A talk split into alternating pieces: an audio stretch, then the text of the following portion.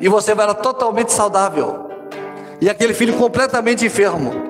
E você pensa assim: se eu pudesse transferir um pouco da minha saúde para ele, se eu pudesse dar um pouco da minha saúde para ele, para ele que ele vivesse, se eu pudesse transferir alguma coisa que eu tenho aqui tão bom, estou tão bem, e ele está tão ruim, está assim, tanta dor, se eu pudesse passar para ele, mas você não pode. O filho vai, vai à sepultura e você não pode fazer nada do lado dele. Não foi isso que Jesus fez conosco. Nós estamos enfermos pelo pecado. Jesus era o santo que podia tirar o pecado.